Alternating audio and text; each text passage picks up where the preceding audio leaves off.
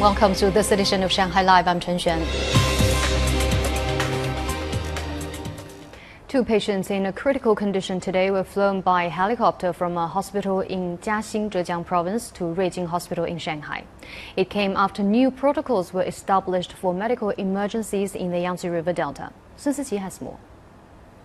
At around 10:30 a.m., a helicopter carrying a patient with lymphomatosis landed at Ruijin Hospital. The patient also had a prostate tumor and a severe infection. Still feverish upon arrival, he was given a nucleic acid test before being transferred to the emergency ward.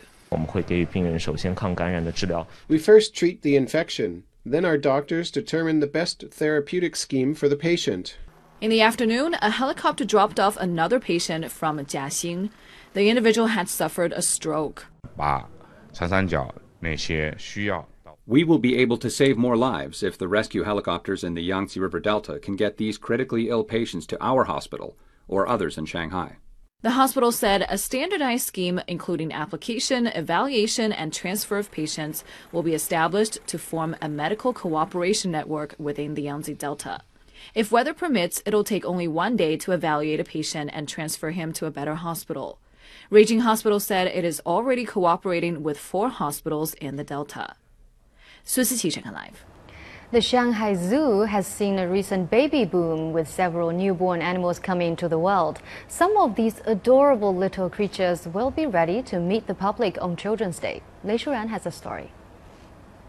On May the 10th, the hippo family at Shanghai Zoo added a new member as mother Xiao Dongxi gave birth to her fifth calf.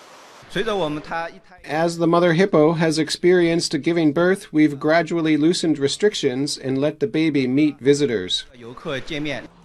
In late March, the 20 year old giraffe Si Er gave birth to a healthy male baby giraffe after 15 months of pregnancy. Now the baby, which is only two months old, is over two meters tall. In addition to weaning, it has started to learn to eat grass and gnaw leaves under the guidance of its mother. In the past two days, visitors can already see the baby in the giraffe outdoor exhibition area. It's actually very timid. We suggest that when visiting our giraffe house, visitors should not make any loud noises when seeing the baby giraffe so as not to disturb it. Since the beginning of this year, Shanghai Zoo has successfully bred nearly a hundred baby animals, such as chimpanzees, gibbons, roe deer, foxes, porcupines, and penguins. On the eve of June 1st, these babies will meet with visitors one after another.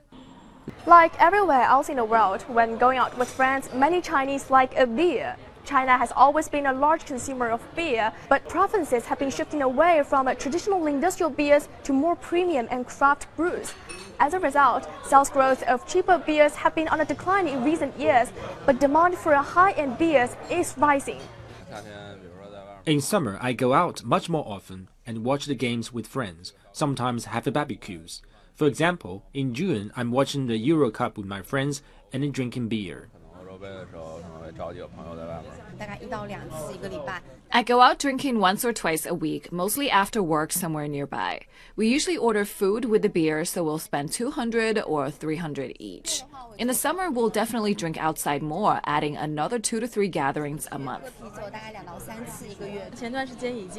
I've been drinking with friends at music festivals when the temperature has gotten hot. It's nice to have fresh beers in summer. Last year, we were mostly drinking at home, so for this summer, I would like to travel outside like Chengdu for more craft beer bars, maybe attend some beer festivals.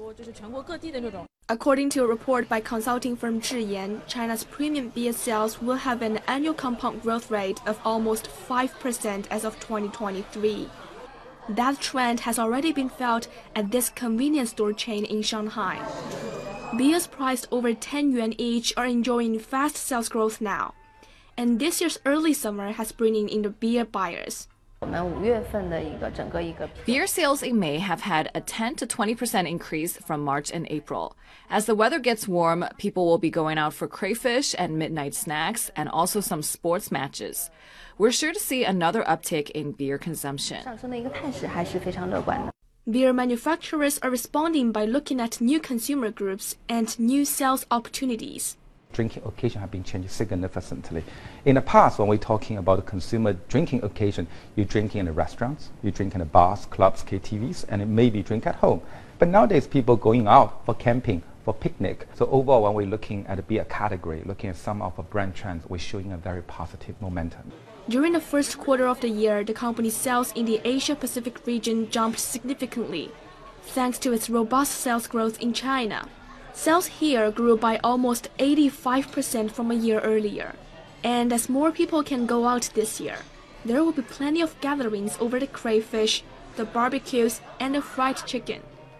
And that means more beer to go along with dinner. Cheers!